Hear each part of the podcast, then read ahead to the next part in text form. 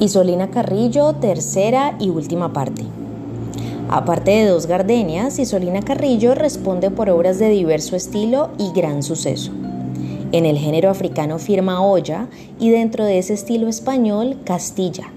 En el año de 1948, Miedo de ti fue premiada como la canción del año y Elvira Ríos, como se dijo, la impuso en España con ese estilo afrancesado de decir que tenía la inolvidable bolerista mexicana.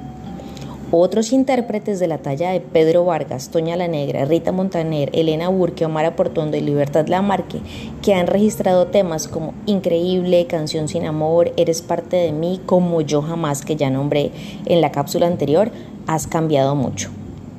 Ella misma nos dijo, recuerden que este libro es de 1992, cuando Orlando la visita, cuando con Orlando Mora la visitamos en julio de 1991 en su apartamento de La Habana, que era la autora de las letras de sus canciones, a excepción de Sombra que besa, con versos de Rosendo Ruiz y su voz, otra composición, una exaltación de los líderes revolucionarios en donde colaboró con las palabras Oscar Luis López. Muchas veces ha sido laureada y reconocido sus méritos por el gobierno cubano y América le quiere como una de las personalidades que dio forma a la canción y formalidad al bolero,